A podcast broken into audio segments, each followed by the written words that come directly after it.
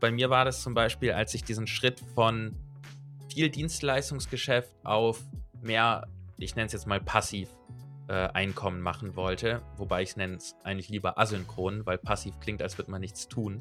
Ich nenne es immer asynchrones Einkommen. Ähm, also in Richtung Affiliate, Plugins, ähm, Mitgliederbereich und solche Dinge. Irgendwann musste ich den Schritt gehen zu sagen, okay, jetzt cutte ich mal die Dienstleistungen lehne alles ab, weil ich sonst nie aus diesem Hamsterrad rauskomme. Ich stecke ja meine Zeit in die Dienstleistung, dann habe ich nicht die Zeit, den Blog größer zu machen, den YouTube-Kanal größer zu machen, um mehr Reichweite zu gewinnen, ähm, um dadurch Affiliate-Einnahmen zu generieren oder Kunden in den Mitgliederbereich zu ziehen oder solche Dinge. Das heißt, es gibt immer mal wieder auch Punkte, da muss man vielleicht einfach springen. Und natürlich ist es gut, wenn du noch ein bisschen Puffer hast. Du solltest es nicht unbedingt machen, wenn du gar nichts mehr in der Tasche hast. Aber ähm, man kann nicht was Neues aufbauen, wenn man das, die Zeit nicht hat. Und dafür muss man dann eben manchmal was reduzieren, was gerade gut läuft oder was gerade Geld gibt. Wenn man langfristig aber noch ein zweites, ein drittes, ein viertes Standbein haben möchte, über das Geld reinkommt, muss man die Standbeine irgendwann aufbauen. Hallo und herzlich willkommen bei der 41. Episode der Dominic Lee Show. Auf diesem Podcast gibt es WordPress und Business Talks. Das heißt, wenn du WordPress in einem Business verwendest, dann bist du hier genau richtig. Weil jede Woche entpacken wir die Skills, Geheimnisse und Stories der besten Experten aus der WordPress-Branche. Und das Ziel des Podcasts ist es, dir dabei zu helfen, ein besserer Professional in der WordPress-Welt zu werden. Und diese Woche unterhalten wir uns mit Jonas Dietgen.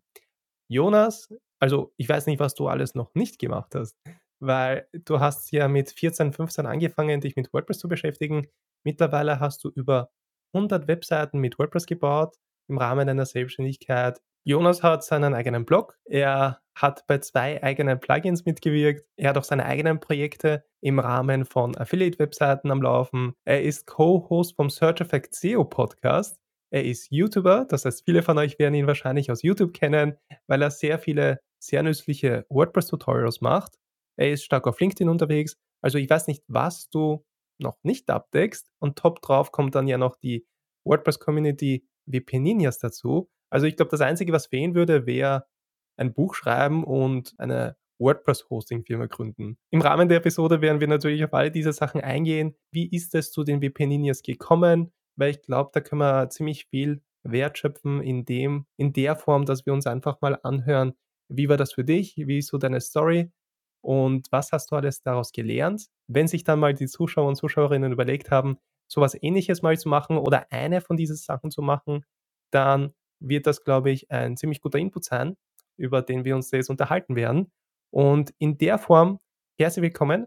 Könntest du dich bitte auch selbst vorstellen, damit ich die Zuschauer und Zuschauerinnen besser kennenlernen können? Ja klar, moin erstmal. Äh, vielen Dank, dass ich da sein darf. Freut mich riesig. Mein Name ist Jonas Tietgen, wie du schon gesagt hast. Ich bin von WP Ninjas. wp-ninjas.de ist meine Website. Du hast den Blog ja schon angesprochen. Es klingt alles so, so toll, wenn du das so aufführst, was ich da so alles gemacht habe. Ich, ich weiß gar nicht, ob das, also stimmt alles, aber wow, ist das viel. Und gute Idee, ein Buch schreiben. Ich habe nächstens, demnächst Urlaub. Da, da mache ich das Buch. Äh, Hostingfirma aufbauen. Ja, ist auch eine gute Idee. Mache ich dann nächstes Jahr. Äh, ich glaube, eins nach dem anderen. Sind auf jeden Fall gute Ideen. Ähm, ja, mit WP Ninjas unterstütze ich Selbstständige, dass sie ihre WordPress-Websites selber pflegen können, selber optimieren können.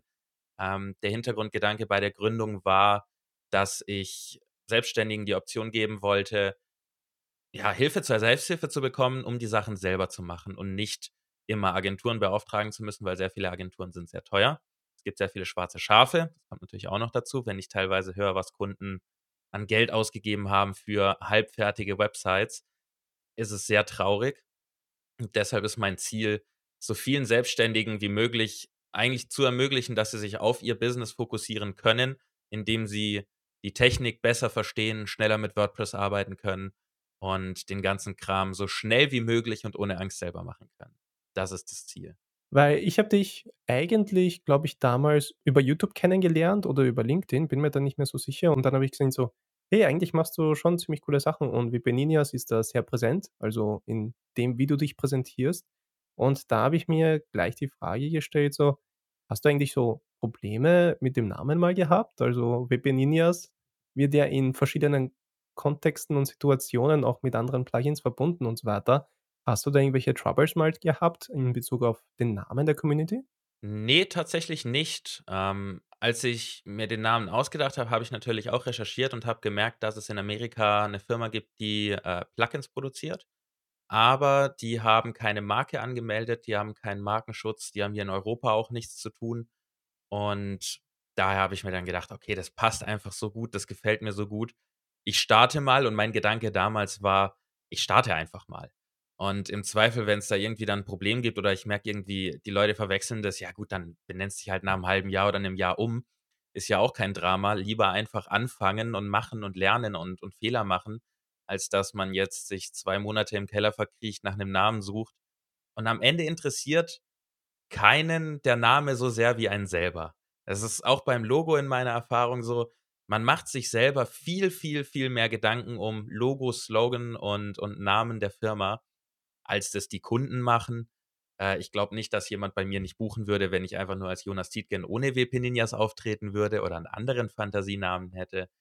Von daher hatte ich glücklicherweise noch keine Probleme und mein Logo habe ich aber auch aus genau diesem Grund, den du ansprichst, äh, geschützt und habe da jetzt, äh, 'ne Wort-Bild-Marke draus gemacht, die angemeldet ist und habe da Markenschutz, sodass da jetzt keiner nachträglich rein kann, weil einfach nach 6, 7 Jahren das Ding natürlich immer größer und bekannter geworden ist und ich sichergehen wollte, dass da keiner ich meine, man kann trotzdem reingrätschen, das geht immer, aber dass es halt so schwierig wie möglich ist für jemanden da äh, da reinzurutschen. Ja, dann fangen wir vielleicht ganz am Anfang an. Der 14, fünfzehnjährige Jonas, da hast du, glaube ich, deine deine Reise mit WordPress angefangen. Könntest du uns da ein bisschen mitnehmen, wie's bei dir angefangen hat, mit was es zu tun gehabt hat? Also, was war so deine Motivation, dich mal mit WordPress zu beschäftigen und wie sich's dann dazu entwickelt hat, dass du in die WordPress-Selbstständigkeit eingestiegen bist? 'Ne lange Reise. Ich ich werde die mal nicht zu lange machen. Also, angefangen hat's, wie du schon sagst, so so mit 14 oder 15, wann genau, kann ich nicht sagen. Ähm, da ging's los, dass ich sehr, sehr gerne solche Fantasy-Online-Rollenspiele gespielt habe, so was wie World of Warcraft und diesen ganzen Kram, den man kennt. Und da gibt's ja so Gruppen, die sich zusammentun. Für alle, die sich da nicht auskennen, das sind dann so Clans, halt Gruppen von Spielern, die sich zusammentun, um zusammen gewisse Dinge zu machen. Und um da irgendwie 'ne Repräsentation im Internet zu haben oder jemandem 'n Link schicken zu können, um um auch beizutreten, kam der Gedanke auf, dass man 'ne Website macht. Und so 'n so 'n vierzehnjähriger Jonas hatte überhaupt keine Ahnung und hat dann einfach mal gegoogelt, wie so was geht und ist dann offensichtlich, ich kann's nicht mehr sagen, wie das passiert ist, auf WordPress gestoßen. Das war mein 1. Kontakt mit WordPress und da ging's dann los. Da habe ich angefangen, total stümperhaft, ne, also wie jeder halt anfängt, irgendwas zusammenzuklatschen mit WordPress. Hauptsache irgendwie ist es was da, war total stolz drauf. Es hat super viel Spaß gemacht und obwohl mir das dann so, sage ich mal, zwischen zwischen, hm, 16, 17, 18, als ich so in dem Alter war, 'n bisschen abhanden gekommen ist, weil ich einfach nichts in dem Bereich gemacht habe, ist es wohl hängen geblieben, weil ich dann nach nach der Schule recht schnell bei 'nem Praktikum in 'ner Druckerei, ähm, dazu in Anführungszeichen verdammt wurde, die Druckerei aufs 21. Jahrhundert anzupassen und zu digitalisieren. Es hieß also, die Website neu machen, äh, die Google Ads steuern und noch so 'n paar andere Sachen im Hintergrund, die mal auf auf 'n digitales Niveau kommen sollten. Und da habe ich dann auch eben wieder WordPress ausgepackt, habe die Website damit aufgebaut, habe dort dann sehr, sehr viel, ähm, auch recherchiert, geguckt, dass es natürlich professioneller ist, weil ist 'n gewaltiger Unterschied, ob du, ähm, für für irgend so Online-Rollenspiel, das du in deiner Freizeit spielst, 'ne Website baust oder ob du das für eine Firma machst, die nach außen repräsentiert wird und Kunden gewinnen will. Deswegen wurd's da dann so 'n bisschen konkreter, sage ich mal. Und da diese Agentur dem Vater meines besten Freundes gehört hat und er also selbstständig war, habe ich da so die Selbstständigkeit kennengelernt. Dadurch, dass ich dort gesehen habe, dass die Selbstständigkeit, äh, 'ne Option ist, war das dann plötzlich für mich im Prinzip 'ne 'ne neue Welt, 'ne offene Tür, weil es in den Bereichen nichts gab, ähm, in Richtung Studium, in Richtung Ausbildung, kein Online-Marketing, kein kein SEO, das sowieso nicht, äh, kein WordPress-Fernstudium oder so was. Zumindest habe ich keins gefunden. Und dann habe ich mir gedacht: „Ja gut, dann machst du's halt einfach.“ Dann habe ich 'ne Internetagentur gegründet mit 19 und habe mir Kunden gesucht und angefangen, das einfach zu machen, zu gucken, was die Kunden wollen, zu gucken, wie das dann geht, recherchiert, YouTube-Videos geguckt, äh, viel auf Stack Overflow rumgehangen, wo man viele Codes sich klauen kann, wenn man was braucht. Äh, und dadurch lernt man in meinen Augen so viel mehr, als wenn man irgendwie theoretisch was macht. Trotzdem habe ich nebenher noch ein Fernstudium zum äh, Webdesigner gemacht. Das ging so nebenher eineinhalb Jahre ungefähr, um da ein bisschen mehr ja, noch mich zu professionalisieren und auch so ein bisschen, um mal dann einen offiziellen Abschluss noch zu haben, sage ich mal. Äh, ist in Deutschland nämlich irgendwie immer wichtig, dass du dein Stück Papier dabei hast, wenn irgendwas mal passiert und du dich irgendwo anstellen lassen möchtest. Und das hat dann zu meiner Internetagentur geführt und das dann ein Jahr später zu WP Ninjas, was eigentlich mehr ein ja, ich sag mal, da war zuerst gar kein Business-Gedanke dahinter, sondern es es war ein Urlaub in Frankreich, äh, die Sonne war warm, der Pool war super und ich habe mehr und mehr über mein Leben nachgedacht, wie man das halt so macht im Urlaub, wenn man gerade nichts zu tun hat und habe gemerkt, ich schreibe total gern und würde das irgendwie mit einbauen in meinen in meinen Beruf. Und habe dann irgendwie zusammengebracht, gut, ich schreibe gern, womit kenne ich mich aus? Mit WordPress. Dann schreibe ich doch einfach mal über WordPress. Und habe dann so die ersten sieben, acht, neun Artikel geschrieben in diesem Urlaub, habe die dann irgendwann online gestellt und ganz genau kriege ich es nicht mehr zusammen, in welcher Reihenfolge dann der Markenname kam und der Blog. Auf jeden Fall war da plötzlich dann WP Ninjas und äh, nach drei Wochen habe ich gesehen, ach krass, da kommen jetzt schon Leute auf meine Seite und die lesen das, also so wie es jedem Blogger, sage ich mal, am Anfang geht, ne? Und habe dann angefangen, Coachings anzubieten. Das war so das allererste, weil es die niedrigste Schwelle ist. Du musst nichts großartig irgendwie aufbauen. Du brauchst eigentlich nur eine, eine Landingpage. Und ab ging die Geschichte. Also das ist eigentlich so die, die Schaffungsgeschichte vom, vom kleinen 15-jährigen Jonas zum, zu WP Ninjas. Und da hast du ja schon, wie du jetzt gesagt hast, mehrere Etappen durchgemacht. Also angefangen von selbst sich, selbst sich das beizubringen in Form von YouTube-Videos schauen, Stack Overflow, äh, studieren, die einzelnen, die einzelnen Threads, dann eben auch Webdesign-Studium äh, und dann auch zu dem eigenen Blog in Form von den Ninjas, wo du dann angefangen hast, Leute zu coachen und das alles rundherum. Was würdest du sagen, sind beim Erstellen von WordPress-Webseiten? Weil da gibt es ja viele Skills, die man haben sollte oder die man sich mit der Zeit aneignet.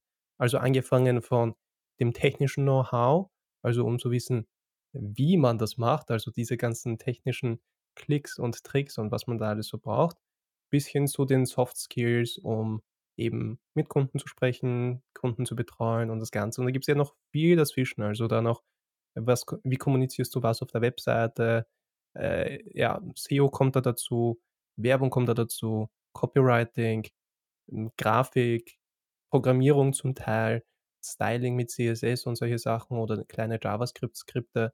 Was waren für dich so die Skills oder die größten Aha-Momente, wo du dann gemerkt hast, boah, das ist ja jetzt wie eine neue Welt, in die ich da eintauche. Also wo du das schon kennengelernt hast ein bisschen, dann bist du auf etwas gestoßen und dann so, boah, das hat jetzt komplett meine Perspektive drauf geändert, wie man Webseiten erstellen kann. Kurze Unterbrechung in eigener Sache, deswegen das Hemd. Und zwar geht es um die WordPress Community Gruppe. Wir haben jetzt eine Community Gruppe auf Discord und dort kannst du Antworten auf deine WordPress-Fragen finden. Du bekommst konstruktives Feedback zu deinen WordPress-Projekten und es gibt regelmäßige Sprechstunden, die ich dort hosten werde. Dort kannst du live deine Fragen stellen oder einfach teilnehmen und zuhören, welche Fragen andere Teilnehmer haben. Dort werden teilweise auch Podcast-Gäste sein, andere Experten aus der WordPress-Branche. Also da wirst du wirklich cooles Feedback bekommen und coole Antworten auf deine Fragen. Und das alles ist kostenlos. Das Einzige, was du machen musst, du musst unten auf den Link klicken. Dort kommst du zu der Seite, wo du dich anmelden kannst. Und dann bekommst du die gesamte Anleitung, wie du der Community-Gruppe beitreten kannst. Und jetzt geht's weiter mit dem Video. Hm, da gibt es eigentlich so ein paar Dinge. Also grundsätzlich ist es natürlich mehr so ein Soft-Skill. Ähm, mit 19 so aus der Schule raus, noch nicht, noch keine Lebenserfahrung, noch keine Berufserfahrung. Da war wirklich so das große Ding, ach okay, du, du kennst dich damit nicht aus, aber du kannst dir alles selber beibringen heutzutage. Das ist einfach so ein, man sagt ja immer so schick, so ein Mindset-Thema. Äh, also die Einstellung zu haben, ich kann, wenn ich einfach bereit bin zu lernen und ausprobieren, kann ich mir das alles selber beibringen und dann kann ich das auch. Und das hat mir nochmal so eine, so eine ganze Welt eröffnet, weil das bezieht sich natürlich nicht nur auf WordPress oder Webdesign oder Online-Marketing oder sowas, bezieht sich ja auf extrem viele Dinge heutzutage. Man muss nur bereit sein, aufzunehmen, äh, zu denken. Logisch denken ist ein extrem wichtiger Skill, finde ich, äh, grundsätzlich in der Selbstständigkeit. Und 'n kleines Beispiel. Ich saß bei meinem ersten Kunden in der Besprechung, was sie auf ihrer Website brauchen und ich hatte zu dem Zeitpunkt eine Website für 'n Kunden erst aufgebaut und die war sehr, sehr rudimentär, sehr einfach. Und der Kunde hat dann gesagt: „Ja, und wir bräuchten dann bitte noch so 'ne so 'ne Google Map, auf der wir unsere Partner eintragen können, dass der Nutzer 'ne Umkreissuche machen kann, welcher Partner in der Nähe sitzt.“ Und wir haben das alle schon mal gesehen auf Websites, ne? Also, so wir wissen, dass es existiert, aber ich saß in diesem Meeting, ich habe innerlich angefangen zu schwitzen, ich so: „Oh Gott, wie soll das denn gehen? Ich habe das noch nie gemacht, so oh Gott, da muss ich programmieren oder so was.“ Und nach außen hin natürlich, äh, versucht, cool zu bleiben und gesagt: „Klar, kein Problem, ist natürlich Extraaufwand, wird dann berechnet, bla bla.“ Ähm, und dann war ich zu Hause und das Erste, was ich gemacht habe, war zu googeln, wie das geht. Und dann habe ich gesehen: „Ach so, du musst das alles gar nicht lernen und programmieren. Du arbeitest mit WordPress, da gibt's irgendjemand, der hat da schon mal 'n Plugin für gemacht.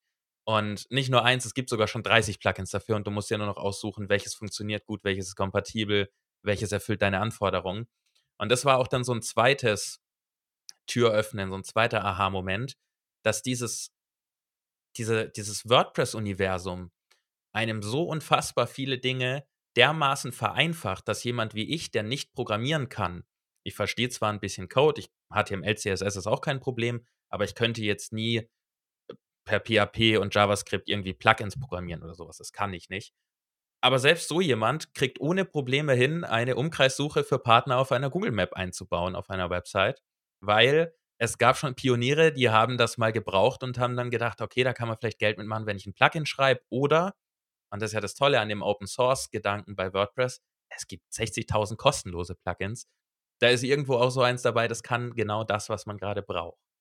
Also, das waren auf jeden Fall so 2 sehr, sehr große Themen, die, sage ich mal, mir das Leben vereinfacht haben und dadurch so 'n Aha-Moment waren, so: „Ach, es ist nicht so schlimm und schwierig, wie man sich alles vorstellt. Es geht ja doch einfach.“ Und außer für die Dienstleistung hast du ja dann angefangen, WordPress dann auch für deine eigenen Projekte zu verwenden, oder? Also, äh, wo wir da kurz gesprochen haben, hast du auch was über deine eigenen Affiliate-Webseiten im Bereich Home Trims dann auch, äh, was gesagt. Und chronologisch ist das parallel zu der Selbstständigkeit passiert? Oder war das dann: „Okay, die Selbstständigkeit funktioniert, es läuft. Was sind so die nächsten Challenges?“ Oder war das mehr so parallel zu dem Ganzen? Äh, es ist 'ne 'ne 'ne Mischung gewesen. Also, die 1. Nischenseite, die ich angefangen habe beziehungsweise gekauft habe ich habe die nämlich nicht selber gestartet, sondern ich habe sie eingekauft. Ähm, die war, glaube ich, ungefähr parallel mit der ja, so so kurz nach der Gründung meiner Internetagentur. Also, kurz nach Start der Selbstständigkeit habe ich, äh, 'ne Nischenseite gekauft, weil ich plötzlich über Facebook-Gruppen auf dieses Thema gestoßen bin. Nischenseiten, Affiliate-Marketing, Geld verdienen im Schlaf, ne? Dieses ganze, äh, sehr, sehr, äh, gut klingende Thema, was nicht immer ganz so einfach ist, wie es klingt. Und habe dann dort 'ne Seite gesehen, da ging's um Haushaltsroboter. Das waren also so Bodenwischroboter, Saugroboter, Rasenmäherroboter. Das war damals alles noch 'n bisschen jünger, diese Branche, als sie's jetzt ist. Jetzt hat jeder so 'n Ding. Und habe dann da für 400 € so 'ne ganz lümmelige Seite gekauft. Da war noch nicht viel, aber 'n bisschen was war da. Es war 'ne Domain da, die war schon 'n Jahr alt, das war mir wichtig. Und habe dann damit gestartet, diese Seite nebenher so 'n bisschen als Spielwiese zu nehmen, zum Experimentieren, zum mehr Lernen, weil grad so was wie, WordPress-Plugins klar, es gibt für alles Plugins, aber es gibt für alles 30, 40 Plugins. Woher soll man wissen, wenn man die nicht probiert hat, welches ist jetzt gut? Und wenn ich immer nur für jeden Kunden anfange, 'n Plugin für einen gewissen Zweck dann durchzutesten und 40 Plugins durchzutesten, brauche ich bei jedem Kundenprojekt ja viel, viel länger, als wenn ich schon das Wissen habe: „Okay, für Multilingualität nehme ich das Plugin, weil damit komme ich gut klar. Ich weiß, was es kann.“ Und da hilft dann so 'ne eigene Website brutal, weil du ausprobieren kannst.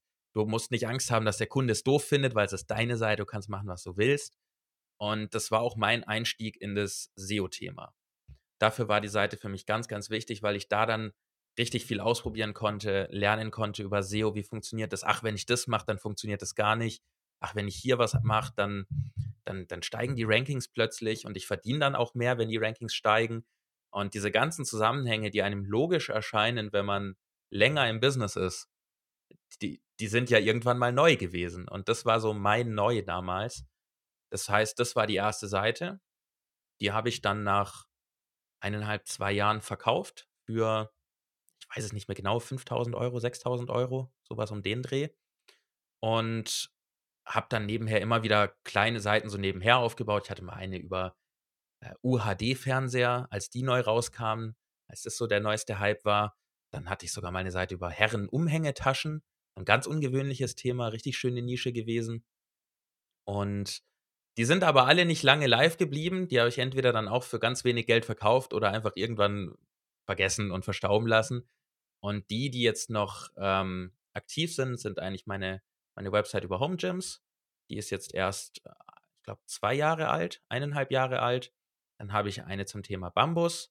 Die ist mittlerweile 4 oder 5 Jahre alt. Und da merkt man auch, dass Alter und hochwertiger Inhalt definitiv sehr, sehr gut ist, um, äh, Rankings zu bekommen, weil einfach das Vertrauen etabliert ist bei Google, dass du langfristig hochwertige Sachen produzierst. Ähm, und jetzt meine neueste Seite habe ich im letzten Urlaub angefangen.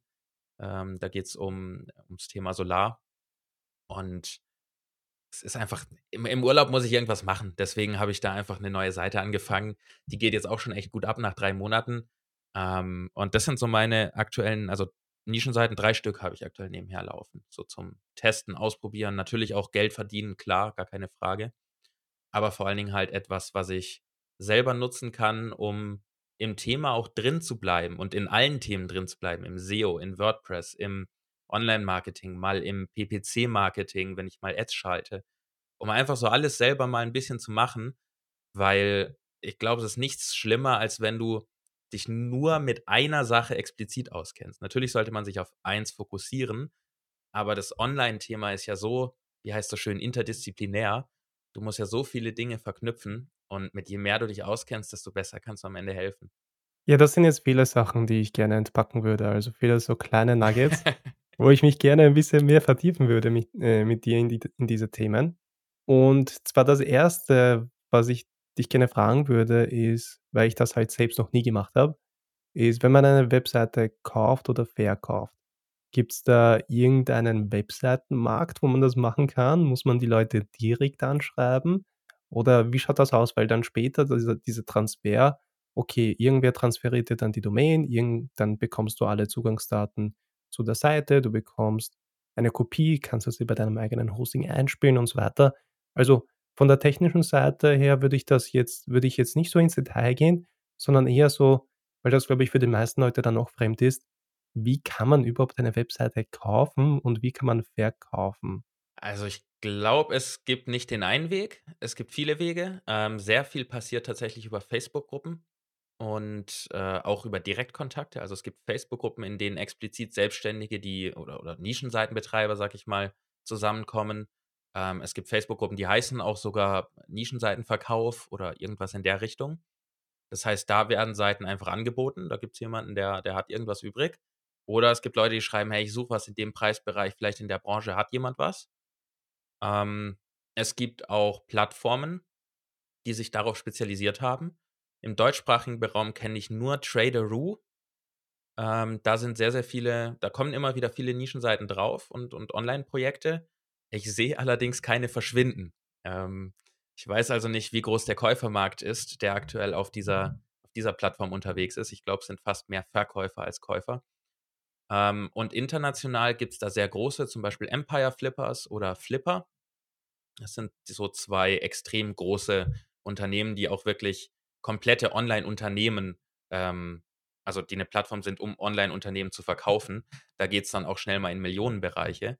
Aber du kriegst auch für 2.000 $ was. Also, das ist wirklich von A bis Z alles abgedeckt.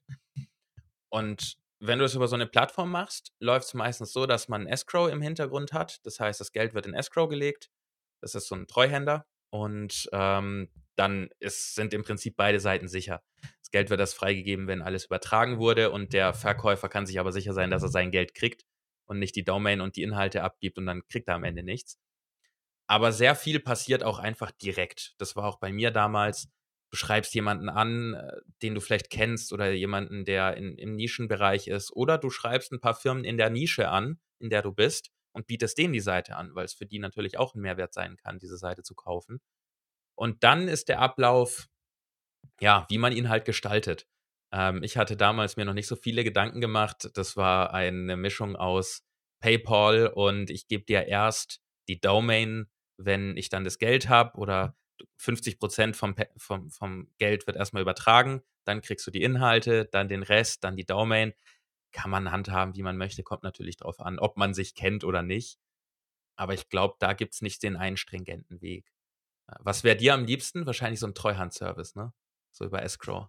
Also ich habe mir da eigentlich noch keine Gedanken darüber gemacht, weil ich da selbst keine Webseiten betreibe in dem Sinne, dass das jetzt Projekte oder Produkte sind, die ich dann einfach verkaufen könnte. Es ist auf jeden Fall ein cooler Gedanke, aber da bewege ich mich jetzt ein bisschen in eine andere Richtung. Deswegen habe ich da jetzt in die Richtung dann keine Gedanken darüber gemacht, wie ich da sowas kaufen oder verkaufen würde. Aber natürlich so ein Middleman, der dazwischen ist und dann das Geld hat und wartet, bis alles bis alle Bedingungen erfüllt sind, ist natürlich voll sinnvoll, weil vor allem für bei Webseiten ist, okay, entweder du schickst das oder du schickst das nicht, dann hast du das ganze Ding oder du hast das nicht. Und es muss halt irgendwer als Erstes dann das entweder das Geld überweisen oder das schicken. Du bist halt dann auch vertraglich, kannst dich schützen lassen, aber wenn da irgendwer einen Blödsinn macht, ist das natürlich auch nicht so angenehm. Und wie lange dauert das aber ungefähr? Weil wenn du jetzt zum Beispiel eine, ähm, eine, eine Webseite kaufst und das klingt für mich dann eher so wie so ein House-Flipping ein bisschen so. Du kaufst ein Haus, du renovierst das und dann verkaufst du es wieder. Hm, da eine Frage so nebenbei, ist das dann so eine Art Kapitalertragssteuer, die du dann zahlen musst, einfach weil du halt das etwas gekauft hast und dann das dann später teurer verkaufst? Das ist so eine Frage nebenbei. Oder ist das einfach nur im Rahmen der Dienstleistung als als Endprodukt? Und dann ungefähr, wie lange es dauert, wenn zum Beispiel da jemand sich denkt, der gerade zuhört: „Okay, ich würde gerne eine eine Webseite kaufen. Ich werde das recherchieren, wo ich das machen kann. Aber was ist dann, wenn ich dann die Webseite habe? Wie lange dauert das ungefähr? Äh, braucht man da viel Erfahrung mit WordPress? Ist das dann mehr SEO und weniger, hm, Webseiten bauen? Und wie schaut da ungefähr müssen wir jetzt nicht ins Detail eintauchen, aber ungefähr der Prozess aus und wie lange kann sowas dauern, bis es sich auszahlt, dann die Webseite zu verkaufen? Puh, da ist viel drin. Ähm, also mit der Kapitalertragssteuer, da lassen wir mal lieber nicht das Finanzamt zuhören, weil habe ich nie gezahlt. Ich glaube aber auch nicht, dass ich es hätte müssen. Ähm, soweit ich weiß, kaufst du etwas, zahlst darauf deine Steuern und du verkaufst etwas und zahlst dann darauf deine Steuern. Also es ist, glaube ich, jetzt nicht äh, sowas wie, wie, wie in ETF investieren oder Aktien zu verkaufen. Ähm, von daher ist es, sag ich mal, wie ein Produkteinkauf und Verkauf. Die Dauer ist extrem schwierig. Also es kommt natürlich immer auf die Skills an, die man hat.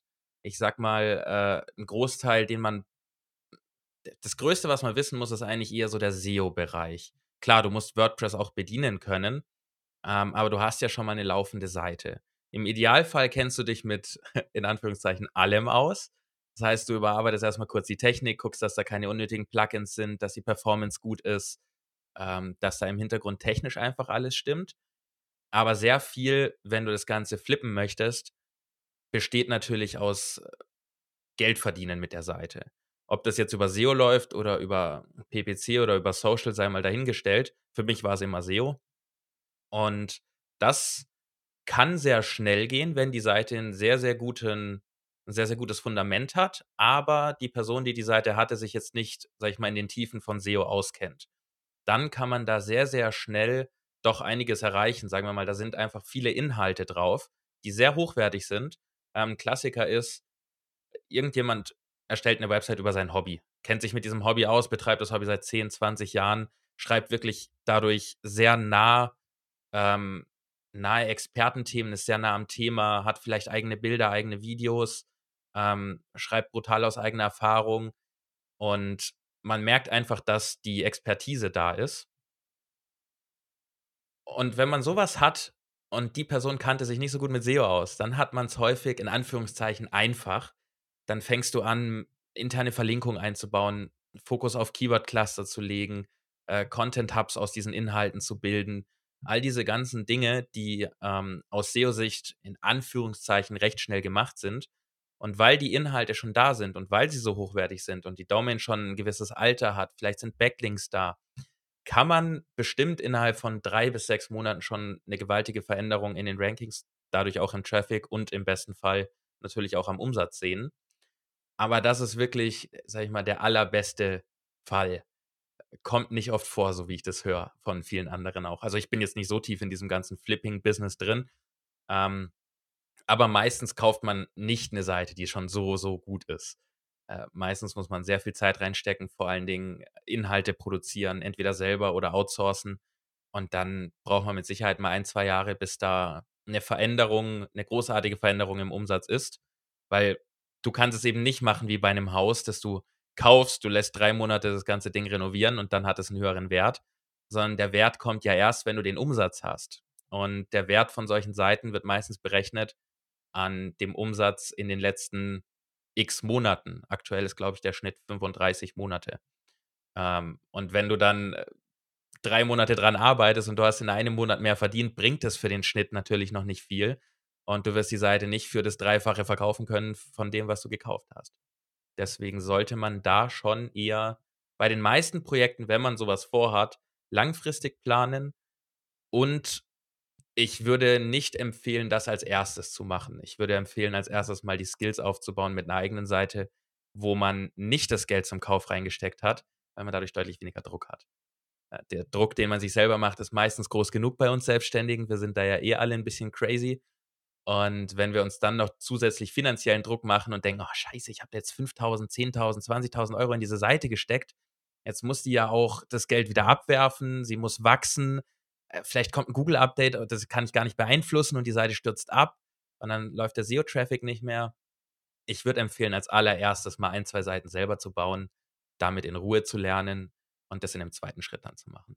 Also ich verstehe das voll, dass du das als, wie du vorher gesagt hast, so ein bisschen so als Spielplatz für dich genutzt hast, also da um zu experimentieren, Sachen zu versuchen, um das dann wirklich in die Kundenprojekte einfließen zu lassen.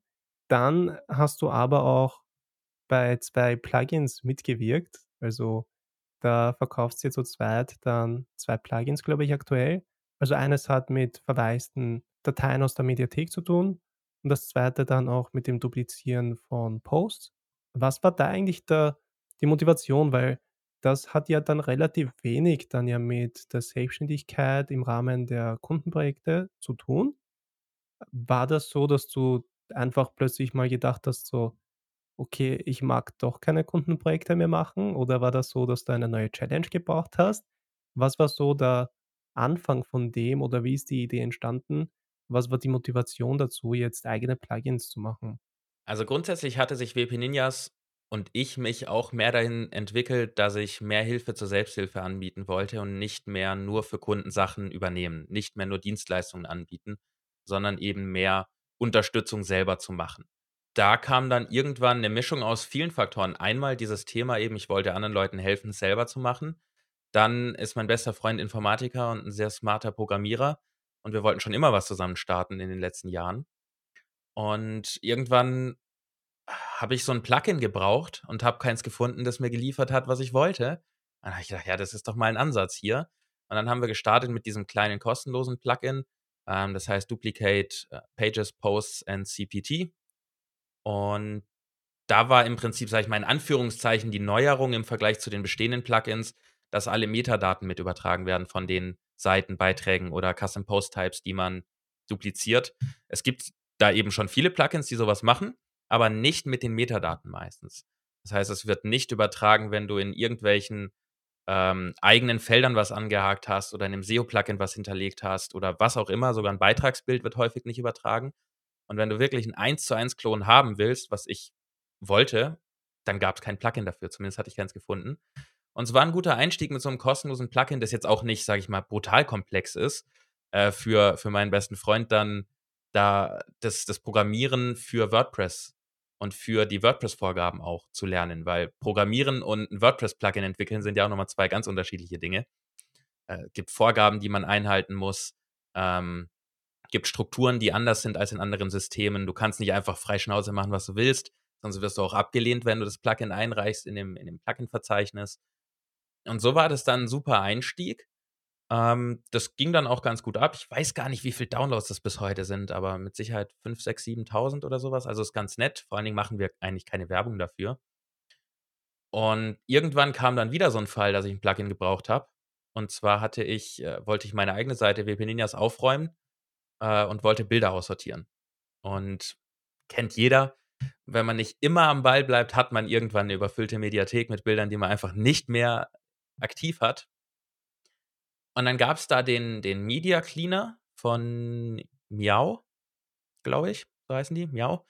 Ähm, und der war schon ganz gut. Der war grundsätzlich das, was ich wollte, nämlich er zeigt an, welche Bilder werden aktuell nicht genutzt auf der Seite. Aber er war recht unzuverlässig und ich fand auch die, die, das User-Interface nicht so cool. Ich habe gar nicht so ganz geblickt, wo muss ich jetzt klicken, um was zu machen, was passiert da eigentlich. Und das war dann so die erste Idee für ein bezahltes Plugin. Und dann haben wir uns da dran gesetzt und ich muss sagen, ich habe da sehr wenig gemacht. Ich habe mir nur die Gedanken gemacht, wie das ablaufen soll, wie der Workflow für den Nutzer aussehen soll, wie die Oberfläche aussehen soll. Programmierung, wie gesagt, damit habe ich eh nichts am Hut. Das wurde dann alles für mich gemacht. Und äh, da hat mein Freund dann so lange dran gesessen und das aufgebaut. Und irgendwann hatten wir dann einen funktionierenden Prototyp. Und schon der Prototyp war besser als die bestehenden Plugins am Markt. Und damit haben wir das Ganze dann weiterentwickelt und weiterentwickelt. Und Stand jetzt ist es echt ein sehr, sehr gutes Plugin, mit dem man das machen kann. Aktuell funktioniert es leider nicht für sehr große Seiten. Da gibt es gerade einen Bug, weil ich fange nicht an, in die Tiefe zu gehen. Ich kann es wahrscheinlich gar nicht richtig wiedergeben, was mir da immer erzählt wird, warum das so ist. Auf jeden Fall gibt es da Schwierigkeiten. Und es gibt sowieso Schwierigkeiten bei dem Thema, weil 100% Erkennung, du als äh, Programmierer wirst es ja auch wissen, äh, 100% kriegst du da nicht in Genauigkeit. Deswegen äh, muss man immer auch nochmal sicher gehen, dass man vorher ein Backup macht, auch nochmal die Bilder prüft. Und PDFs, wir, wir, analysieren zum Beispiel nicht nur Bilder, sondern auch PDFs, äh, Videos, einfach alle Arten von Dateien, die in der Mediathek liegen. Und das war dann so das erste bezahlte Plugin und ist bis heute das erste bezahlte, einzige bezahlte Plugin, das wir haben. Und das läuft ganz gut. Ist ganz nett. Weil am Anfang hast du das kurz erwähnt, dass du mit den PP Ninjas sich in dem Raum bewegst mit dem Do-it-yourself oder dann with you und in der Selbstständigkeit eher im Bereich dann for you. Also du übernimmst die Arbeit und du machst das für den Kunden. Und war das bei dir dann auch so, weil das war zumindest, zumindest bei mir der Fall, wo ich dann angefangen habe, äh, WordPress-Tutorials zu machen auf YouTube, dass ich dann eigentlich der Hintergedanke war, mich als mehr als Experte zu positionieren online und das Ganze und dann auch anfangen zu Anfragen zu generieren und Aufträge zu generieren. Und dann habe ich erst nach einiger Zeit bemerkt, so eigentlich, wenn ich dann WordPress-Tutorials mache, wo ich erkläre, wie man ein SSL-Zertifikat installiert, ein Marketing-Manager von einem größeren Unternehmen, der schaut sich da diese Videos überhaupt nicht an. Also da habe ich dann irgendwie mit den Videos dann die Zielgruppe angesprochen mit Do-it-yourself, also die Leute, die sich selbst die, die Probleme lösen wollen oder die selbst WordPress-Webseiten bauen. Oder dann With You, wo mich dann gelegentlich vielleicht einer angeschrieben hat und dann habe ich dann über versucht, dann über YouTube-Kommentare zu helfen und so weiter. Aber dieses dann for you, also dass, dass ich etwas mache und dass ich einem Unternehmen helfe und da einfach da Probleme löse, das habe ich bis jetzt kaum oder wenn dann sehr, sehr selten. Vielleicht einmal im Jahr, wenn ich seltener so eine Anfrage bekommen, wo ich mir gedacht habe, so, hey, es ist jetzt cool, dass die Anfrage reingekommen ist. Und hast du diesen Punkt bei dir auch gehabt? Und ist das dann, hat das dann ein bisschen dann auch mit dem Plugins zu tun gehabt, wieso du dann gesagt hast, so, hey, passt, machen wir einfach ein WordPress-Plugin, weil die Zielgruppe ja sowieso schon da ist. Die Community baut sich schon langsam auf. Das heißt, da hätte, da hätte so ein Plugin dann auch wirklich Potenzial. Hast du die, diese Differenzierung für dich aktiv wahrgenommen, wo du dann gemerkt hast, so, okay, alles, was ich bis jetzt gemacht habe, war irgendwie für eine andere Zielgruppe? Oder war das dir von Anfang an klar, dass da jetzt einfach eine andere Zielgruppe sich aufbauen wird? Tatsächlich ähm, war das immer klar, weil ähm, die, während die Internetagentur damals zwar als Zielgruppe in erster Linie mittelständische Unternehmen hatte, habe ich mit WP Ninjas von Anfang an Selbstständige ansprechen wollen. Einzelunternehmer wie, wie dich und mich, äh, Solopreneure, wie sie heutzutage so schön heißen. Und die Internetagentur ist auch mittlerweile zu. Das heißt, die gibt es schon gar nicht mehr. Äh, die habe ich vor 2, 3 Jahren geschlossen, weil ich eben nicht mehr mit diesen mittelständischen Unternehmen arbeiten wollte, sondern mir die Arbeit mit Selbstständigen mehr Spaß gemacht hat. Und dadurch, dass von Anfang an dieser Fokus da war, hatte ich das in Anführungszeichen Problem nicht, eine falsche Zielgruppe zu erreichen, weil ich natürlich dadurch, dass ich geblockt habe, auch sehr viele Ratgeber, wie du es auch auf YouTube gemacht hast. Ich hatte es in Textform als erstes. Ähm, sehr viele Ratgeber geschrieben, wie geht was, warum sollte man es machen. Dadurch habe ich die Selbstständigen erreicht, die ähm, selber machen wollten.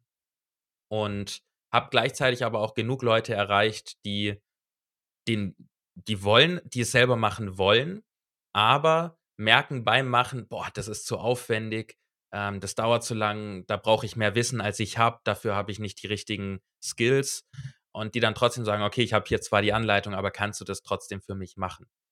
Und da kommen dann natürlich einfache Dienstleistungen ins Spiel. Du hast das SSL-Thema zum Beispiel angesprochen. Nur weil jemand eine Anleitung hat, wie man es einrichtet, heißt ja noch nicht, dass die Person es machen will, heißt noch nicht, dass die Person es sich zutraut, heißt noch nicht, dass die Person es wirklich hinbekommt. Weil du weißt es genauso gut wie ich, die SSL-Anleitung funktioniert so lange, bis der Hoster ein anderes Interface hat. Und jemand, der sich nicht auskennt, kann das dann plötzlich nicht mehr selber machen, weil der eine Hoster nennt den Menüpunkt SSL, bei dem anderen ist er versteckt in der Domain-Verwaltung, beim dritten musst du, was weiß ich wohin. Und dadurch habe ich eigentlich weder das Problem gehabt, eine falsche Zielgruppe zu erreichen, noch hatte ich den Gedanken, zu viel rauszugeben. Ich glaube, den haben nämlich viele Leute. Oh je, wie viel darf ich zeigen? Äh, wie viel darf ich da wirklich veröffentlichen? Und ich bin der Meinung, hau alles raus, was du weißt. Äh, die Leute buchen dich am Ende trotzdem eben, weil es geht nicht nur um das Wissen, es geht um Zeit, es geht um Geld, es geht um Zutrauen, es geht um Angst vor dem Thema und hilft denen, die es selber machen wollen. Perfekt, die merken sich, dass du ihnen geholfen hast. Die kommen wieder, die melden sich für dein Newsletter an, die abonnieren deinen YouTube-Kanal. Und das nächste Mal, wenn du ein Angebot hast, kaufen sie es vielleicht, weil sie da merken, sie können es nicht selber. Oder oh, dieses Plugin, das war dann bei mir eben auch der Ansatz natürlich, man will ja auch Geld verdienen. Oh, dieses Plugin ist nützlich für mich, ähm, das kaufe ich jetzt dazu. Da war natürlich auch klar ein finanzieller Anreiz dahinter. Ähm, man arbeitet ja nicht nur für Liebe und Luft. Und das war dann natürlich auch so ein Gedanke, klar, ich habe die Zielgruppe, ich kriege hier ein paar tausend Leute im Monat auf meine Seite, ich habe ein paar Leute in meinem Newsletter, wenn ich denen ein Plugin schicke, das ich empfehle von anderen Herstellern mit einem Affiliate-Link, dann kaufen die das. Dann kann ich natürlich ja eigentlich auch ein eigenes machen und mehr als die 20 oder 30 Prozent einstreichen und trotzdem noch helfen.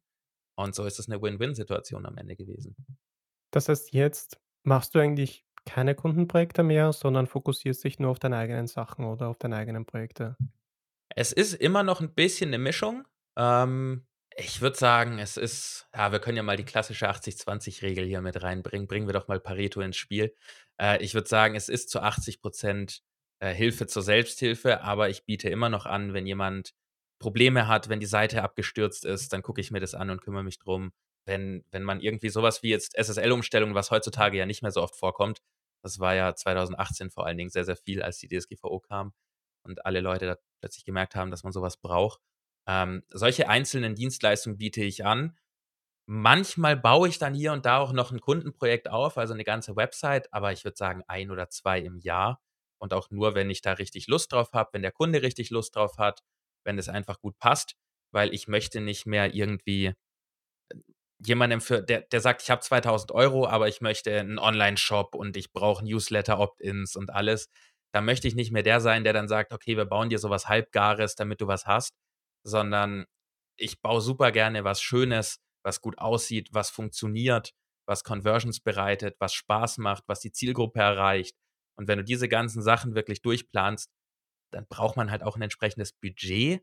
Und es ist nicht so, dass ich da geldgeil bin und nur die teuren Sachen will, aber ich möchte einfach meine Skills, die ich habe, die mittlerweile halt recht gut sind, sage ich mal, wenn ich das über mich selbst so sagen darf, ähm, die möchte ich dann auch für Leute investieren, die das brauchen, sehen, dass es gut ist und wollen. Ähm, von daher ist das meiste Hilfe zur Selbsthilfe, nebenher noch so ein bisschen Support, wenn es eben Probleme gibt. Na, ich finde das, ich finde das mega cool, weil von meiner Seite sehe ich das immer so ein bisschen, dass wenn du selbstständig bist, dann ist deine Aufgabe halt jemandem zu helfen. Also Unternehmen zu helfen, Personen zu helfen und so weiter. Und du kommst aber dann an einen gewissen Punkt, wo du merkst, okay, mit der Selbstständigkeit, also mit der Selbstständigkeit in Form von Kundenprojekten, da musst du deine Zeit investieren in ein Unternehmen und da kannst du dir da kannst du nur einer Person oder einem Unternehmen helfen auf einmal. Und das, wenn du dann zum Beispiel zu dem Punkt kommst: „Okay, ich würde aber gerne mehreren Leuten helfen oder mehreren Unternehmen“, dann ist es schwierig, das so zu machen, genau mit diesem Modell, dass du viel Zeit investieren musst und dich da einbringen musst, damit du das dann selbst umsetzt. Das hat also einem Unternehmen wirklich geholfen, aber alle anderen haben davon nichts. Und wenn du zum Beispiel Content produzierst oder wenn du Plugins verkaufst, dann kannst du in der Form vielen Leuten parallel helfen. Ähm, und das ist das, was mich da irgendwie so in die Richtung zieht. Dieser Gedanke, dass je mehr auch der finanzielle Gedanke natürlich, je mehr Leuten du hilfst, desto höher die monetäre Belohnung, sage ich jetzt einmal. Und deswegen bewege ich mich langsam auch in diese Richtung. Damit wir da ein bisschen so die Chronologie von dem Ganzen einhalten, weil ich habe so das Gefühl, dass du dann viele parallele Experimente gemacht hast, also da mit dem Blog, dann mit den Affiliate-Webseiten, dann mit den Plugins. Dann gibt es ja dann noch den Search Effect SEO Podcast. Ist das alles ungefähr zur gleichen Zeit passiert oder war das so nacheinander in längeren Abständen? Das war ein ein Prozess. Ähm, es war eigentlich nicht immer eins nach dem anderen, manchmal waren auch 2 auf einmal, aber es kam hintereinander. Also, los ging's, um es mal kurz chronologisch so aufzuarbeiten, mit mit Coachings, weil das war so das Einfachste und nebenher eben noch mit Nischenseiten selber lernen. Ähm, da lief dann auch noch die Internetagentur mit ein paar Projekten und Kunden, aber da habe ich schon am Anfang von WP Ninjas gesagt, die Internetagentur rückt in den Hintergrund. Da habe ich noch ein paar Wartungskunden, die betreue ich noch und wenn die mal was brauchen, bin ich für die da, aber ich fange nicht mehr an mit großen neuen Projekten. Ähm, da war natürlich das Glück, dass dann WP Ninjas recht schnell genug Geld abgeworfen hat, dass ich diese Entscheidung auch treffen konnte, weil es ist ja nicht nur, äh, aus aus Spaß getroffen, die Entscheidung. Man muss ja auch noch leben. Und dann ging's los mit 2 E-Books, die ich geschrieben habe. Ähm, parallel natürlich zu WP Ninjas Beiträgen, die entstanden sind und ich glaube auch erste YouTube-Videos in den waren dann im zweiten Jahr. Es ist ein bisschen schwierig, das noch ganz chronologisch zusammenzubekommen. Ähm, dann boah, dann kam, glaube ich, als Nächstes mehr und mehr Dienstleistungen, die ich angeboten habe, weil ich dachte: „Okay, jetzt erreiche ich viele Leute. Gucke ich mal, ob ich da dann auch Geld rausziehen kann, indem ich die Leute bei einzelnen Sachen unterstütze.“ Mein Ziel war auch da, dass die Selbstständigen ihren Kram selber machen können, aber ich diese einzelnen Themen, die man nicht andauernd machen muss, dass ich die abnehme, weil die als Selbstständiger zu lernen, macht häufig keinen Sinn. Sowas wie, wir hatten das Thema SSL-Umstellung. Das macht wenig Sinn, jedem Selbstständigen das beizubringen. Das machst du einmal in der Regel und die Sache ist gegessen. Und dann habe ich mir gedacht: „Okay, solche einmaligen Dienstleistungen biete ich einfach an.“ Dann ergänzt es einfach sehr, sehr gut den das grundlegende Ziel im Hintergrund von WP Ninjas, nämlich alles selber zu machen. Ähm, und irgendwann habe ich das dann wieder reduziert, habe im Hintergrund dann mit mit der ersten Nischenseite, so der ersten richtig ernstzunehmenden angefangen, mit der über Bambus. Ähm, der Search Effect Podca ach so, Entschuldigung, dann kam noch mein mein Membership mit rein. Stimmt. Den habe ich auch irgendwann noch angefangen. Ich glaube, das war 2017 dann, indem ich mir dann gedacht habe, äh, Leute zu unterstützen, die eine langfristige und enge Betreuung haben wollen und nicht nur in Anführungszeichen, nicht nur, äh, WordPress-Coaching mal für 2, 3, 4 Stunden, sondern wirklich über einen längeren Zeitraum, über ein paar Wochen oder Monate Unterstützung haben wollen, WordPress auch ordentlich lernen wollen und habe dann diesen Membership aufgebaut, in dem, ähm, Lernvideos drin sind, Live-Webinare sind, jederzeit. Und das war mir eigentlich so ganz wichtig und es ist auch bis heute neben den Coworkings, die wir machen im Membership, das Zweitwichtigste, was die Mitglieder mir sagen, das mit integriert ist, ähm, ein exklusives Forum, in dem man jederzeit Fragen stellen kann. Das war mir ganz, ganz wichtig, weil ich sehr viel in Facebook-Gruppen unterwegs war in den Anfangszeiten von WP Ninjas und es gibt ja viele große und auch teilweise sehr gute Facebook-Gruppen zum Thema WordPress, SEO und sowas. Aber der Ton dort ist häufig nicht so nicht so anfängerfreundlich und generell nicht so freundlich. Das heißt, wenn du da dann reinkommst und fragst: „Hey, ich brauche ein SSL-Zertifikat, was ist es denn?“ Dann ist gern mal der Chat voll oder die ersten 3 Kommentare voll mit: „Oh, ihr mit euren blöden Anfängerfragen, benutzt die Suche, was soll 'n das?“ Und das mag ich nicht, weil jeder fängt mal klein an. Und, ähm, deswegen war es mir wichtig, da 'n geschützten Raum zu schaffen, in dem man, äh, sämtliche Fragen stellen kann, egal wie doof die irgendjemand findet. Es gibt an sich keine doofen Fragen. Jeder fängt irgendwo mal an. Und in diesem, jetzt ist es ein Forum, früher war es eine exklusive Facebook-Gruppe. Ähm, da kannst du dann jederzeit deine Fragen reinstellen. Ich antworte meistens in zwei, drei Stunden auch am Wochenende. Ähm, und man muss keine Sorge haben, dass man blöd angemacht wird. Und das ist auch der große Punkt, warum der Membership bei vielen der, der aktuellen Mitgliedern so gut ankommt. Weil sie sagen, hier kann ich mich einfach sicher fühlen. Und wir sind eine coole Community, wenn wir unsere Coworkings haben, wenn wir da 10, 8, 9, 10 Leute sind, die zusammensitzen, an ihren Sachen arbeiten. Ich bin für Fragen da. Dann quatschen die untereinander. Die Mitglieder kennen sich. Zwei haben sich letztens im echten Leben das erste Mal getroffen. Es war ganz schön, diese Connection herzustellen. Ähm, es ist einfach ein geschützter Raum. Da sind Leute, die haben einen Online-Shop, da sind Leute, die starten gerade mit ihrer ersten Website und trotzdem verstehen sich alle, trotzdem sind alle nett zueinander. Und das war eigentlich so in erster Linie der Hintergrundgedanke, Leuten langfristig zu helfen und auch in einem geschützten Bereich helfen zu können, weil ich eben, ich, ich mag das nicht, wenn man Leute, die Anfängerfragen stellen, runtermacht. Ich kann das nicht nachvollziehen. Und ähm, deswegen war das so der Hintergrund für den Membership. Und zu guter Letzt, sage ich mal, die große weitere Neuerung war jetzt, wie du angesprochen hast, der Search Effect Podcast. Den mache ich zusammen mit dem Yannick Schubert. Da geht es um Suchmaschinenoptimierung mit im Prinzip dem gleichen Ziel, wie es WP Ninjas auch hat, nur eben bezogen auf SEO, nämlich Leuten SEO beizubringen, sie auf dem aktuellen Stand zu halten, Tipps zu geben, Erfahrungen zu teilen, Fehler zu teilen, die dann der, der Zuhörer vermeiden kann, damit er sie nicht auch machen muss. Und da sind wir mittlerweile auch bei 84, 85 Folgen, haben 2022 angefangen und gestartet hatte das eigentlich einfach nur, weil Yannick und ich uns über eine Facebook-Gruppe kennengelernt hatten, uns gut verstanden haben und gesagt haben, lass mal irgendwas zusammen starten. Und dieses irgendwas war dann der Search Effect Podcast, der mittlerweile, ja, ich sag mal, auch sehr, sehr gut wächst. Ähnlich wie es bei deinem Podcast hier ja auch der Fall ist. Und ja, nach den ersten 40 Folgen, die du jetzt, glaube ich, auch im Kasten hast, merkt man auch, wie viel Spaß das macht, wenn man regelmäßig so ein, so ein Format verfolgt. Ne? Ja, ich glaube, über Podcasts und wieso, warum, weshalb, welche Benefits das hat, welche Nachteile das hat, ich glaube, da kann man eine eigene Episode äh, da aufnehmen und uns darüber unterhalten. Mega, also Respekt, dass du schon so viele Sachen gemacht hast, dass du dann auch nicht so irgendwie das die ganze Zeit nur 100% auf das Finanzielle schaust, sondern dann auch stark auf die Community schaust. Klar muss man dann sich auch erhalten können, deswegen kann man das nicht komplett außer Acht lassen. Aber wenn es zum Beispiel um das Finanzielle geht, könntest du, ich weiß nicht, wir müssen darüber nicht reden, wenn du nicht willst, aber könntest du uns vielleicht ungefähr einen Überblick geben, äh, was von dem allen, was du machst, jetzt dann, dann, aus was sich das Einkommen zusammensetzt bei dir oder was ist so deine Einkommensquelle? Was machst du dann mehr so zum Spaß? Was mich zum Beispiel interessieren würde, ob ihr dann eine Monetarisierungsstrategie habt für den Podcast zum Beispiel oder ob da jetzt gerade schon irgendwas im Hintergrund äh, passiert oder nicht. Bei, der, bei den Webininias, klar, da hast du gesagt, das hat dann zum Glück dann gleich am Anfang angefangen, Geld abzuwerfen.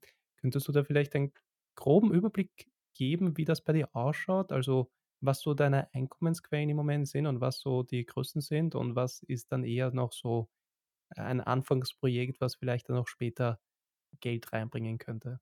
Also habe ich gar kein Problem mit. Ähm, grundsätzlich war es mir immer wichtig, mehrere Einkommenquellen zu haben. Ich glaube, das ist für jeden Selbstständigen wichtig. Ähm, nur irgendwie Dienstleistungen oder nur Ads oder nur Affiliate ist natürlich immer gefährlich, weil wenn es weg ist, hast du ein Problem. Deswegen habe ich das schön äh, nach und nach, natürlich nicht von Anfang an, nach und nach diversifiziert.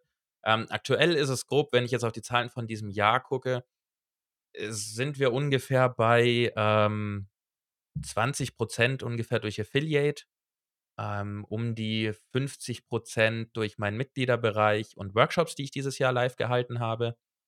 Ähm, dann sind um die 10, 15 Prozent Ads, sowohl auf WP Ninjas, wo ich immer nur ein oder zwei Banner-Spots anbiete, ähm, die neben den Beiträgen sind, weil ich niemanden nerven will. Also es wird nicht alles zugeklatscht, sondern es sind immer individuelle Banner-Spots, die ich verkaufe. Ähm, und da ist dann auch deine zweite Frage mit beantwortet, da ist auch der Podcast mit drin. Wir haben einen Sponsor. Ähm, aktuell ist das Ahrefs und wir hatten letztens noch einen zweiten. Wir suchen gerade noch nach einem zweiten.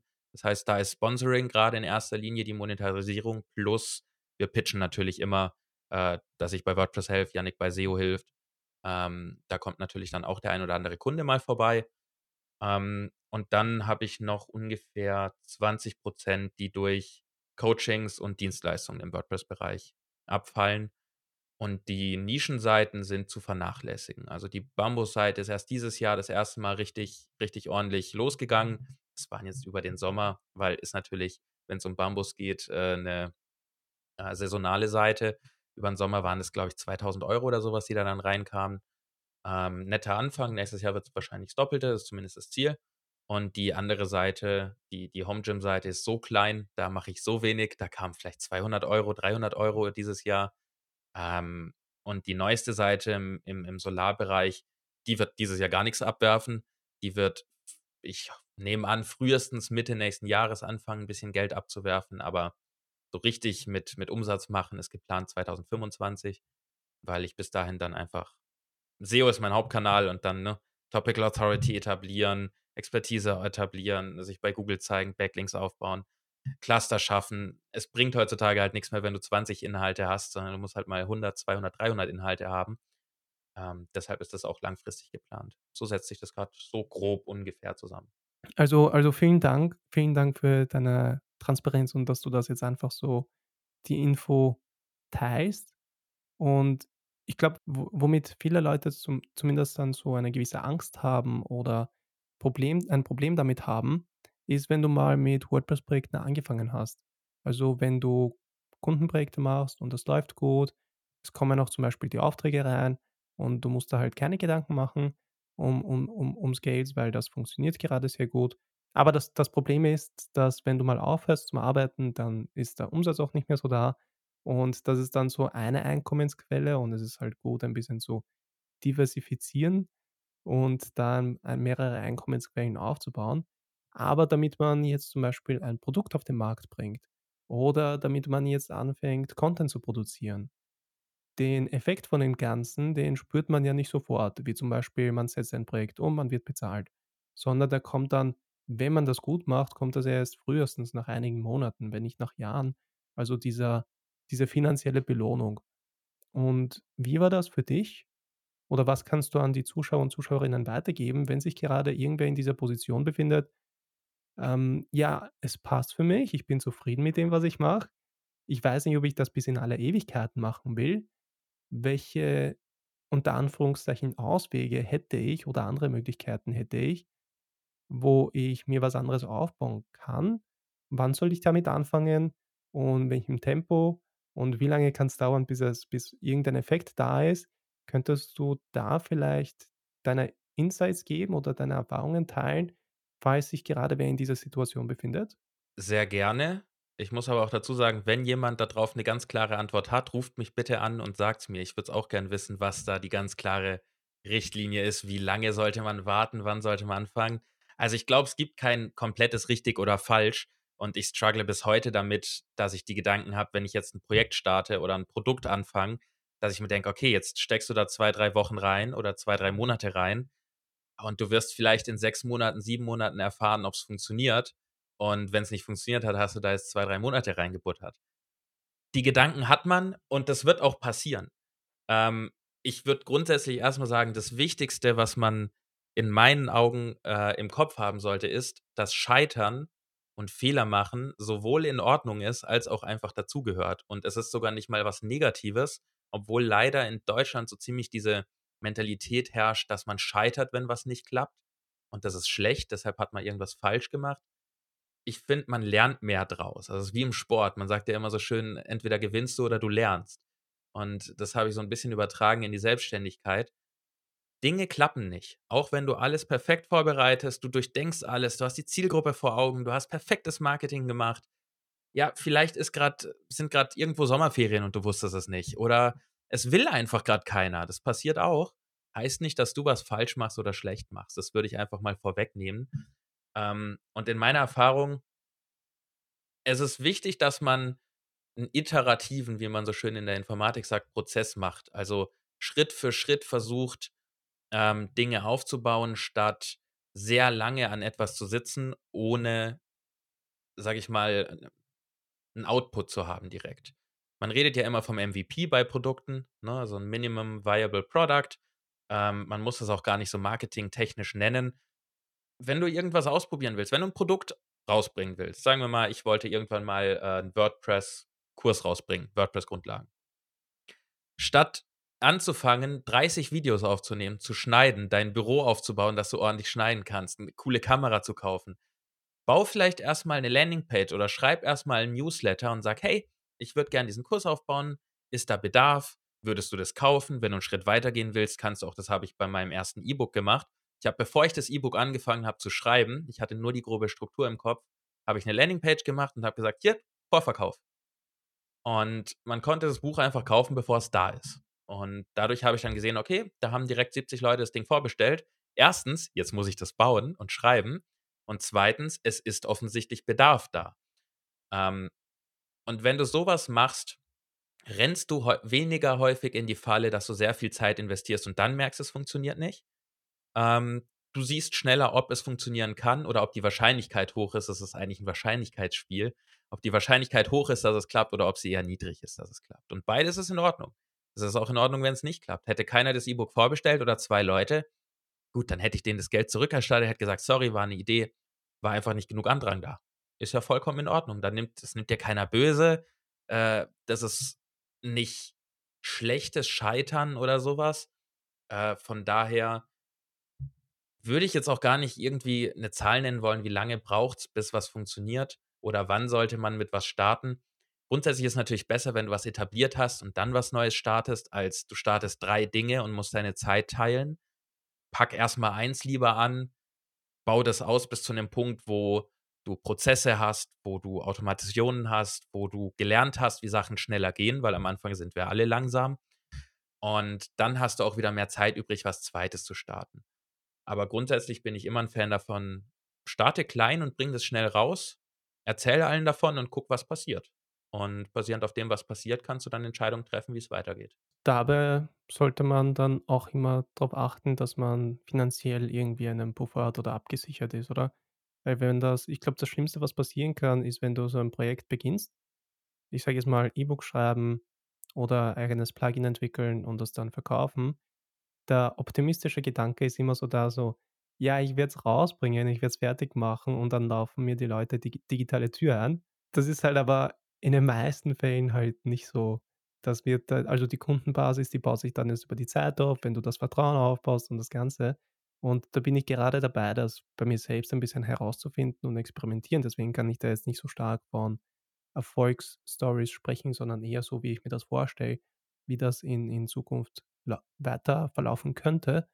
Deswegen äh, finde ich cool, dass wir uns heute unterhalten, weil ich dich da ein bisschen so deine Erfahrung und dein Wissen da anzapfen kann, auch für meine eigenen Sachen.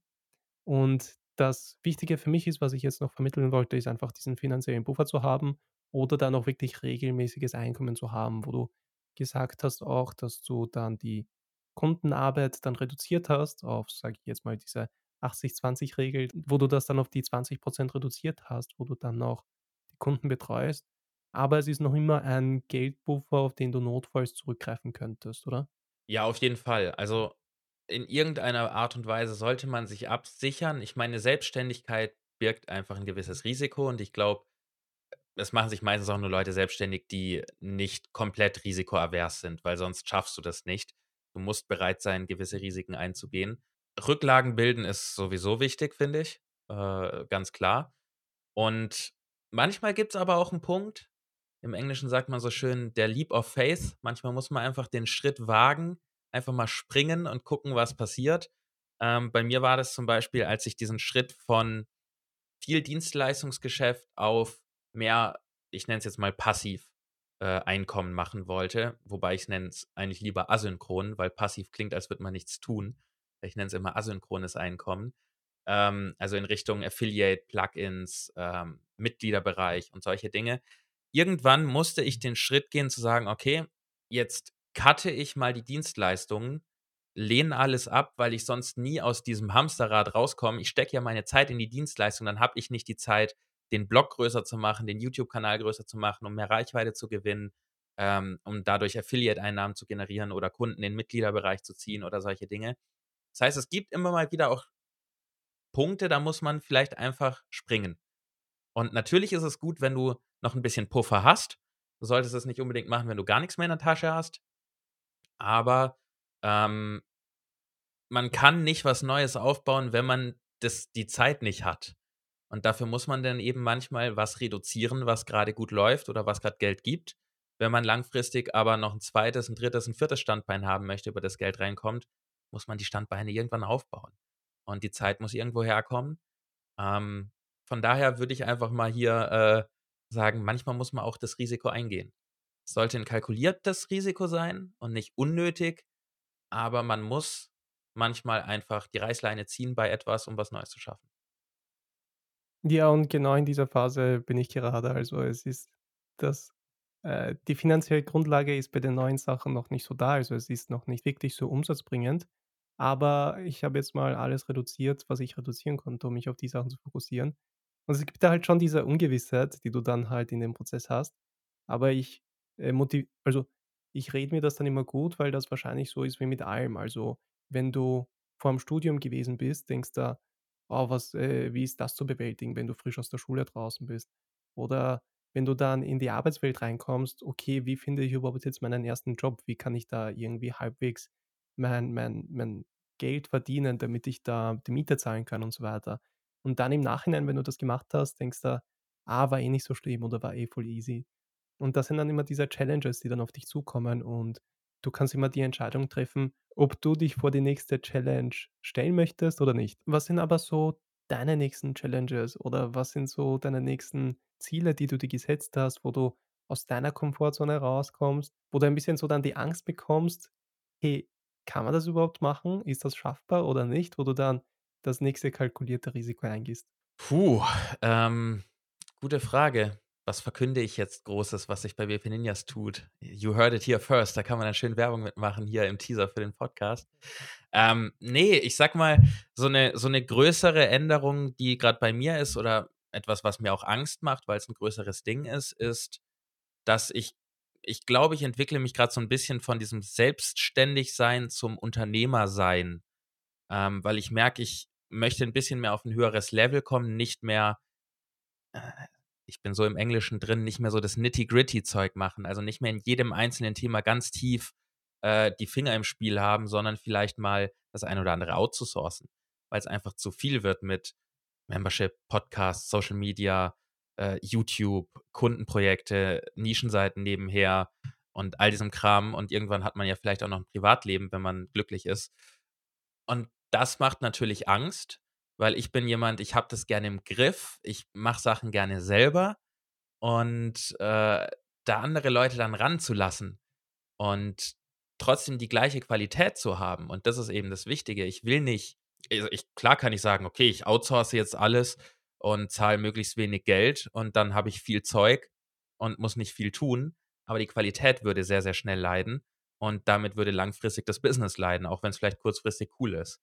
Deswegen ist dieser Schritt gerade bei mir ein sehr, sehr großer und auch ein sehr, sehr schwieriger, nämlich outzusourcen, vielleicht so ein Level höher zu kommen von der Steuerung des Ganzen und da die gleich hohe Qualität beizubehalten, trotzdem mein Wissen mit einzubringen und nicht Mist zu produzieren. Gleichzeitig muss es sich natürlich aber auch die Waage halten, es muss bezahlbar sein. Also es ist jetzt nicht so bei mir, dass ich hier jeden Monat irgendwie 10.000 Euro in eine Agentur stecken kann, die alles toll für mich macht. Das heißt, es ist gerade so dieser Übergang. Ich denke, wir haben als Selbstständige so gewisse Meilensteine, die wir alle immer haben. Am Anfang macht man alles selber, dann kommt man irgendwann vielleicht so auf die 50.000 Euro Umsatz, ist voll happy, man hat wenig Ausgaben, dadurch hast du von den 50.000 vielleicht, kannst du 30.000, 35.000 einstecken und denkst so, boah, krass, cool. Und dann sagst du so, okay, jetzt verdopple ich das Ganze. Und das ist dann schon von 50 auf 100.000 ist schon mal ein Riesenschritt, finde ich. Ähm, weil du da schon mal viel, viel mehr Einnahmequellen vielleicht haben musst, mehr Zeit reinstecken, mehr Wissen, größere Kunden, je nachdem, wie du es angehst. Und jeder dieser Schritte ist wieder so ein Meilenstein. Und ab 100.000, finde ich, wird es schwierig, das alleine dann zu machen. Und diese Übergänge sind, die, die machen Angst. Und das gehört, finde ich, auch dazu. Man ändert sich ja auch in der Selbstständigkeit. Das ist bei mir der Punkt. Ich mache das jetzt seit, ich habe im Januar zehn Jahre voll, äh, Selbstständigkeit voll. Das heißt, ich habe das Ganze jetzt zehn Jahre gemacht und man verändert sich in der Zeit. Ja, man lernt was, man lernt was über sich, man lernt was über den Charakter, man lernt, was man gern macht, man lernt, was man nicht gern macht, man lernt, was man kann, was man nicht kann. Und ich glaube, ich bin gerade an dem Punkt, ich weiß selber noch nicht ganz, wo ich mich gerade befinde, aber ich glaube, ich bin an so einem Punkt, wo ich diese ganzen Dinge, die ich so gelernt habe in den letzten zehn Jahren, über mich selber auch mal zu wieder äh, WP Ninjas 2.0 oder auch Jonas Siedgen 2.0, was auch immer dann passiert, zusammenbauen muss. Und das ist natürlich schwierig, weil man lässt teilweise bestehende Strukturen vielleicht hinter sich, weil man neue aufbaut. Das macht immer Angst. Man lässt vielleicht einen Einkommensstrom hinter sich. Das macht auch Angst, weil man neuen aufbaut. Ähm, aber es sind auch total natürliche Entwicklungen für äh, Selbstständige, Einzelunternehmer. Und ich denke, das gehört dazu. Und ich bin auch sehr gespannt, was passiert. Ich weiß es selber noch nicht. Aber es wird gut. es wird auf jeden Fall gut weil ähm, ich werde mir bestimmt, ich werde mich bestimmt in eine Richtung entwickeln, die mir Spaß macht, sonst will ich mich in die Richtung ja nicht entwickeln. Und von daher ist das was, was Angst macht, aber es gehört dazu. Sehr cool. Da bin schon gespannt, wie sich das alles bei dir weiterentwickeln wird und wohin die Reise bei dir geht. Was ich mir ein paar Mal den Gedanken gestellt habe, ist, weil du natürlich dann die finanzielle Motivation hast, weil der englischsprachige Bereich ja viel größer ist. Du siehst ja das auch bei den WordPress-YouTubern im englischsprachigen Bereich, dass die halt viel mehr Views haben, viel mehr Subscriber und das Ganze. Und wenn du zum Beispiel ein Plugin hast, dann ist es halt fast überhaupt kein Aufwand, das auch auf Englisch anzubieten. Ähm, hast du dir mal dazu Gedanken gemacht, da mehr in den englischsprachigen Bereich einzutauchen? Oder wirst du dann eher in, in, in der Dachregion bleiben wollen? Ich habe ja schon alles ausprobiert, wie du am Anfang auch gesagt hattest, da schließt sich der Kreis. Äh, ich hatte meine Website auch eine Zeit lang auf Englisch, ähm, habe angefangen, viele, viele Ratgeber auf Englisch zu übersetzen. Habe es dann aber, habe mich dann irgendwann unentschieden. Das war eins, ein, ein Punkt, an dem ich gescheitert bin, in Anführungszeichen. Das klingt immer so dramatisch. Es war einfach ein Punkt, wo ich festgestellt habe, dass es, dass es keinen Sinn macht, weil ähm, während der Markt zwar größer ist, klar, englischsprachig, ist die Konkurrenz halt auch unfassbar. Also schon allein in Deutschland, wenn wir das aus SEO-Sicht betrachten, ist das WordPress-Thema mit Sicherheit in meinen, in meinen Augen eins der fünf schwierigsten, eine, einer der fünf schwierigsten Bereiche, in die man kommen kann. Weil als ich angefangen habe, waren es viele Selbstständige wie ich, die das gemacht haben. Mittlerweile haben die ganzen zum Beispiel Hosting-Firmen gemerkt, dass Content-Marketing funktioniert und Affiliate-Marketing funktioniert und dann sitze ich hier als kleiner einsamer Ninja in meinem Büro und irgendwo hat Strato acht Leute in seinem im Content-Team und ein Budget von 20.000 Euro im Monat. Da stinkst du irgendwann nicht mehr gegen an. Und da dann in den englischsprachigen Bereich zu flüchten, ist eigentlich nur von einem kleinen, einem, einem anspruchsvollen Markt in einen noch anspruchsvolleren Markt zu fliehen. Und deswegen ist das für hm, WP Ninjas so gesehen keine Option aktuell sehe ich nicht. Ich bleibe lieber im Dachbereich, etabliere mich hier, bleibe hier eine starke Marke, scheine mich auch schon recht gut verbreitet zu haben. Also es kennen viele WordPress-Nutzer einfach die Marke WP Ninjas oder auch mich. Deswegen will ich lieber die Stärke weiter zur Stärke machen, anstatt in irgendwo eine Schwäche zu versuchen, irgendwo zu einer Stärke zu machen. Also lieber Dachbereich bleiben. Die Plugins gibt es auch auf Englisch, weil, wie du sagst, da ist es kein großer Aufwand. Auch die Landingpages dafür sind auf Englisch, aber das Marketing ist bisher auch pur auf, auf Deutsch, auf den deutschsprachigen Raum, weil viel da natürlich dann auch auf dem, ähm, auf der Bekanntheit von WP Ninjas basiert. Klar, wäre ja auch doof, wenn man das nicht ausnutzt. Von daher bleibe ich im deutschen Markt und hoffe noch so lange wie möglich, äh, dass wir Kleinen äh, gegen die Großen noch eine Chance haben. Sehr cool. Am Ende stelle ich dann immer noch so gerne drei Bulletfragen. Also so das Erste, was dir in den Kopf schießt, das kannst du dann gerne als Antwort geben. Davor würde ich dir aber noch gerne den Spotlight geben, falls du irgendwas in den Vordergrund stellen möchtest, falls du irgendwas promoten möchtest, dann mach das bitte jetzt. Äh, gerne. Schau gerne vorbei auf wp-ninjas.de. Da findest du ganz viele Ratgeber, dass du einfach deine Sachen selber machen kannst, wenn du das möchtest. Viele Infos, wie du WordPress lernen kannst, um es selber zu machen. Und natürlich auch sämtliche Links zu Angeboten, die ich habe da ist was, was ich natürlich sehr empfehlen kann. Mein Mitgliederbereich empfehle ich nicht nur, weil ich den toll finde, sondern weil ich das Feedback von meinen Mitgliedern habe, dass sie dort einfach langfristig ähm, lernen. Sie haben einen Ansprechpartner, dem sie dann mit der Zeit vertrauen können. Ich kenne die Seiten, dadurch kann ich bessere Tipps geben. Einfach so eine langfristige Betreuung hat natürlich sehr viele Vorteile. Und trotzdem ist es sehr erschwinglich mit äh, nicht mal 100 Euro. Wir sind, glaube ich, bei 67 Euro im Monat.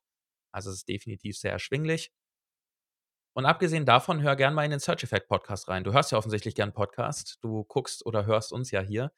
Ähm, Search Effect heißt der oder search-effekt.de gibt es auf Spotify, auf äh, Apple Podcasts, Google Podcasts. Wenn du mehr über SEO lernen möchtest, auch eine sehr schöne kostenlose Ressource, die sehr viel Spaß bei der Erstellung macht. Und damit höre ich auch schon auf zu pitchen. Alles weitere findet man ja auf meiner Website. Es wird auf jeden Fall alles unten verlinkt sein. Das heißt, wenn du dich da näher informieren möchtest, mehr zum Jonas erfahren möchtest, alles, was er macht, ist alles unten in der Beschreibung verlinkt. Und jetzt zu den Bullet-Fragen. Wenn es die WP Ninjas, WordPress, Search Effect Podcast, YouTube-Videos, alles, was du machst, eben nicht gibt und dann auch die WordPress-Plugins, was wäre so dein Alternativberuf? Ähm, Ernährungsberater und oder Personal Trainer. Alles klar. Mega spannendes Thema. Voll cool. ähm, was ist das nervigste WordPress-Feature? Boah, wie viele darf ich aufzählen? ich liebe WordPress, ja aber es hat ein paar richtig krasse Schwächen. okay, der Favorite, der Favorite der schlechtesten Dinge oder nervigsten Features in WordPress. Ich würde sagen, der Aufbau der Mediathek und die fehlende Zuordnbarkeit nach Ordnern, was man immer nachrüsten muss mit Plugins, statt dass man es einfach endlich mal in den WordPress Core integriert. Mhm. Und am anderen Spektrum, was war so dein letzter Aha-Moment mit WordPress, wo du überrascht warst, dass WordPress das auch kann? Puh, da erwischst du mich jetzt kalt. Es ist schwer zu sagen, weil nach so langer Zeit mit WordPress äh, ist es schwierig, noch große Aha-Momente zu haben. Ich würde sagen, es ist jetzt auch nicht so groß wie ein Aha-Moment das eigentlich bräuchte, aber so ein kleiner Aha-Moment war die Neuerung von dem Full-Site-Editing. Ähm, für alle, die sich nicht auskennen, man kann mit WordPress mittlerweile, sage ich mal, ähnlich wie man das vielleicht von dem Theme-Builder aus Elementor oder Thrive Theme-Builder gewohnt ist oder Divi, kann man das ganze Theme bearbeiten mit dem Gutenberg-Editor, den es jetzt ja schon seit einer Weile gibt in WordPress. Ich persönlich finde es noch nicht so gut, dass man das vor allen Dingen auf Anwender loslassen sollte. Äh, da sollten aktuell nur sehr fortgeschrittene Leute rein, in meinen Augen. Für Anwender lohnt sich das definitiv noch nicht. Aber es ist so ein Aha-Moment in Form von, es zeigt eine coole Richtung, in die sich WordPress entwickeln kann.